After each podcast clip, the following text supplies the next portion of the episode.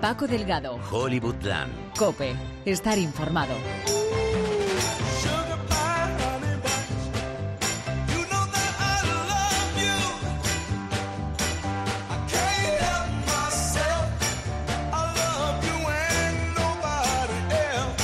¿Qué pasa, qué pasa, qué pasa? Muy buena semana, gente. Este que les habla es Paco Delgado, una semana más desde los despachos de Hollywoodland. Encaramos este principio de veranito ya con nuevos amaneceres. Parece que se disipan las nubes de los escándalos sexuales que nos han cubierto este invierno. Uno de esos nombres y de los más sonados fue el de Jeffrey Tambor, acusado de propasarse con dos compañeras de trabajo. Terminó por salir de Transparent que hasta entonces era una serie de éxito, pues tal como ha salido de ese exitazo, vuelve a otra serie que le lanzó al estrellato. Puede que se vaya disipando el tiempo de los parias en Hollywood, pero no así las broncas, grescas y peleas judiciales. Eso es como la era de los embargos, que no acaba nunca. Y Olivia de Havilland, con 101 años, sigue con ganas de guerra. Eso y nuevas series de televisión, más series apiladas en la mesa, que no nos quede ni medio minuto de ocio. Todo esto y mucho más lo repasamos ahora que comienza ya Hollywoodland. Coged todo cuanto necesitéis de nuestras boutiques hasta que os hayáis recuperado. Menos mal que estamos en Hollywood, en donde la gente se ayuda mutuamente.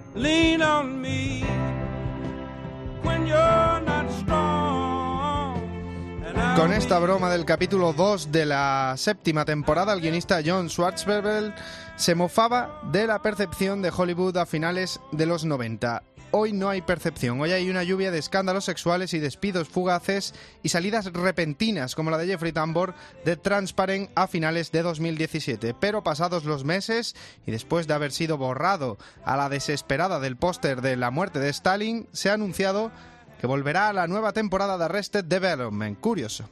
Y para entender este asunto espinoso tenemos a Lucía Martínez Cabanelas, periodista de ABC en Cultura. Hola Lucía, muy buenas.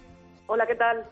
Lo primero, ¿Tiene sentido volver a una serie de éxito cuando acabas de salir de una serie también de éxito por tu imagen pública? Yo creo que es que Arrested Development eh, directamente no se entiende sin Jeffrey Tambor. Entonces eh, ya estaba grabada y aquí no tenía ningún sentido hacer como en todo el dinero del mundo y sustituirlo por otra persona como hicieron con Christopher, Christopher Plummer. Con lo cual sí tiene sentido que vuelva y vuelva él a la serie. Claro. Y, o sea, la diferencia entre las dos series, ¿cuál sería? Yo creo que responde un poco al momento en el que ha surgido cada, cada el caso. Eh, es decir, eh, Transparent decidieron prescindir de él porque se unieron, eh, Amazon se unió a una corriente que, que hacía esto, vamos, pero es una doble vara de medir que siempre existe en Hollywood. Por ejemplo, acabamos de asistir a la expulsión de, de Roman Polanski de la Academia de, de, Cine de Hollywood, cuando la misma Academia de Cine le concedió un Oscar en 2002 cuando ya había sido condenado. Con lo cual es responde un poco a, las directrices del momento social que estamos viviendo y se dejan llevar por ese tipo de corrientes. Mm. Esto eh, del anuncio de Jeffrey Tambor se suma, bueno, eh, por sumarlo, eh, a que Bertolucci dijo el otro día que quería hacer una película con Kevin Spacey. Son dos capotazos, por así decirlo, en dos casos diferentes, pero que bueno, que van, en van dentro del mismo marco. ¿Puede ser el primer pasito atrás de Hollywood en echar a sus estrellas sin preguntar cuando aparecen en escándalos sexuales? No, te quiero decir, eh, Kevin Spacey, por ejemplo, eh, acaba de estrenar ahora mismo, el viernes pasado, la película Rebelde en el Centeno, con lo cual no siempre se prescinde de ellos. Pero sí que es cierto que estamos que en, un momento en el que parece que, que nos dejamos llevar más por juicios populares, cuando en realidad este tipo de actores no han sido juzgados por un tribunal. El tribunal son las redes sociales, digámoslo así. Entonces, igual, igual habría que separar un poco entre personas a las que eh, tienen una sentencia en firme contra ellos por eh, casos de acoso o abuso y cosas que no han sido demostradas porque ni siquiera se han denunciado, porque se puede, no hay ni siquiera presunción de inocencia. Y mm. creo que eso sí que debería ser importante. Por eso digo que puede ser un primer paso de, Hollywood en ese aprendizaje, ¿no? De separar eh, lo que es un, un juicio, ¿no? Sí. Yo creo que, bueno, mm, ahora que Woody Allen tenía algún proyecto ahí en mente para este año, veremos si sale adelante o no, y en función de eso también que, ver qué tipo de, de directriz está siguiendo Hollywood, ¿no? Claro, hay que, que ver, tener cuidado también si Hollywood al final lo que termina derivando la cosa es en una especie de grados de parias, ¿no? Como si, como si hubiera un grado de paria más alto por tiempo o lo que sea, que tuvieran, estuvieran legitimados para echarlos de la academia y otro grado menor donde por así decirlo, le pasaron un poco la mano. Eso es, eh, sin ir más lejos, Harvey Weinstein, eh, sus escándalos, sus eh, propasarse con, con las actrices eh, era algo conocido en Hollywood y se consintió hasta que hubo un movimiento social que decidió a base de hartazgo decir basta y entonces la academia les expulsó, pero no expulsó ahí ni a Bill Cosby ni a, ni a Roman Polanski, con lo cual habría que tener un poquito más de ser un poquito más cuerdos y saber separar, no sé que es una línea muy fina, pero saber separar qué se ha demostrado y que no y no olvidarnos de que al fin y al cabo todos son personas y que se les puede hundir la vida cuando mm, igual no han hecho nada o igual sí. En ese caso, bueno, sería otro debate. Pues muchísimas gracias, Lucía Martínez Cabane, la periodista de Vez en Cultura, por estar con nosotros. Un abrazo muy fuerte. Gracias a vosotros.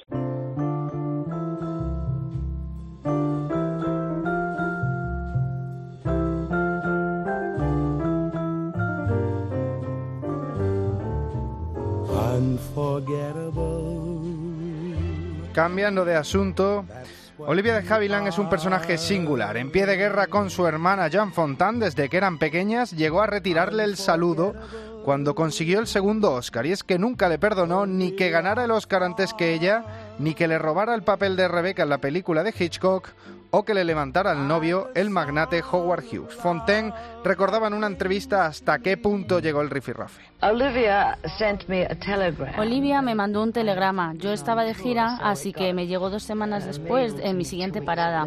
Ella no se preocupó en encontrar cómo podía llamarme o contactarme. Esta era Jean Fontaine explicando que no pudo asistir al funeral de su propia madre que se enteró dos semanas después. Hasta ese punto llegaba la pelea. Y entre medias, de Havilland fue la encargada de sustituir a Joan Crawford en la siguiente película que por contrato esta tenía que hacer con Bette Davis. Ambas actrices venían calentitas de qué fue de Baby Jane y supuso un gran cisma mediático en Hollywood. Una confrontación que ha relatado recientemente Ryan Murphy en la serie de FX, la cadena adulta de Fox, Feud pues le ha gustado nada a De Havilland que Catherine Zeta-Jones le interpretara en la serie como una mujer chismosa y llena de mala baba y denunció a la cadena por difamación. Escuchamos a su abogada durante la vista del juicio. sin su consentimiento y siendo personas famosas que tienen ese derecho de la propiedad. Y por encima de ello, añaden falsas declaraciones a sus labios, puestos en la boca de personajes cuyos nombres han sido diseñados para que se parezcan lo máximo posible a Olivia de Havilland. Resultó que la jueza le dio la razón a la cadena y recoge que nadie tiene el derecho de controlar o vetar el retrato que hace el creador de la gente real. Y de Havilland no se da por vencida, asegura que llevará el caso al Tribunal Supremo de California.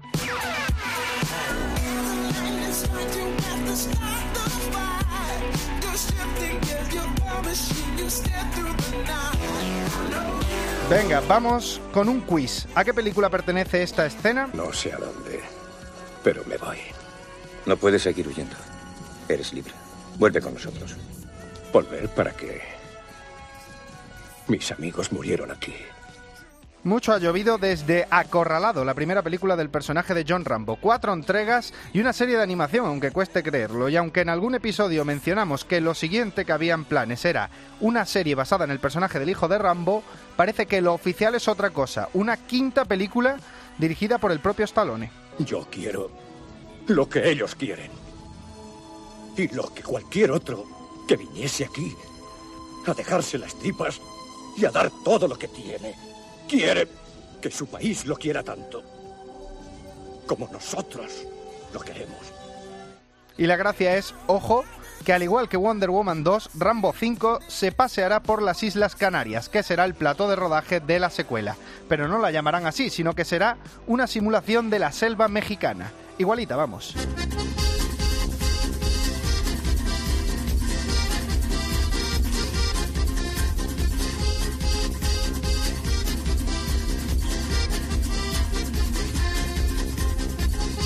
Antes del Big Bang no había nada. Y antes de Thor Ragnarok había Lo que hacemos en las sombras, la genial comedia del metraje encontrado sobre cuatro vampiros que comparten piso. Y había dos opciones para que continuara aquella loca historia. Una serie de televisión o una secuela ambientada en hombres lobo, como confirmaba su director Taika Waititi en una entrevista. Somos lobos definitivamente se va a hacer. Lo digo oficialmente, a la cámara, aquí, hoy. El problema es que Germain y yo solemos tardar siete años en escribir un guion, así que para 2025. Ese 2025 ya sonaba que nos tomaba el pelo, y es que la balanza se ha decantado por la serie de televisión. Waititi desarrollará la ficción televisiva junto a Germain Clement, el otro protagonista de la cinta FX, ya ha encargado la tanda de capítulos sin ver siquiera el piloto. ¿Habrá valido con la película? Siempre ha estado así. Deacon, te tocan los platos y llevan así cinco años. Eres un tío guay, pero no haces lo que te toca. Me alegra que digas que soy un tío guay. Pero esa no es la cuestión, no lo has entendido. La reunión no es para hablar de lo guay que eres. Lo malo de ser vampiro es que te tienen que invitar para entrar. ¿Nos puede invitar a entrar, por favor? Tenéis que pagar. Nick, ¿por qué no entras por la puerta? ¿Quieres llamar la atención o qué? Pero si hay un equipo de rodaje siguiéndoos. La serie verá la luz en 2019 y serán episodios de una media hora de duración.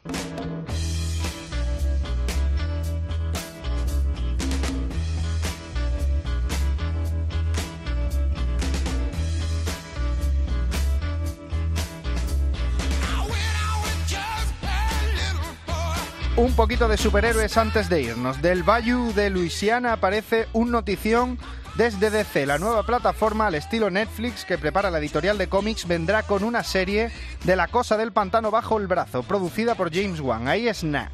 Y con ella también la serie de los Titanes con Robin, Raven, Starfire, una serie de animación de Harley Quinn y nueva temporada de Young Justice. Y en la acera de enfrente en Marvel, Infinity War ya ha superado la barrera de los mil millones de dólares en solo una semana. Desde que le conozco, solo ha tenido un objetivo. Destruir medio universo. Si consigue las gemas del infinito, podrá hacerlo con solo un chasquido. Así sin más. Repíteme su nombre. Thanos. Hablemos de tu plan. Me parece bueno, excepto que es un asco. Así que deja que yo urda el plan y de esa forma quizás sea muy bueno. Va camino de convertirse en la más taquillera de la historia.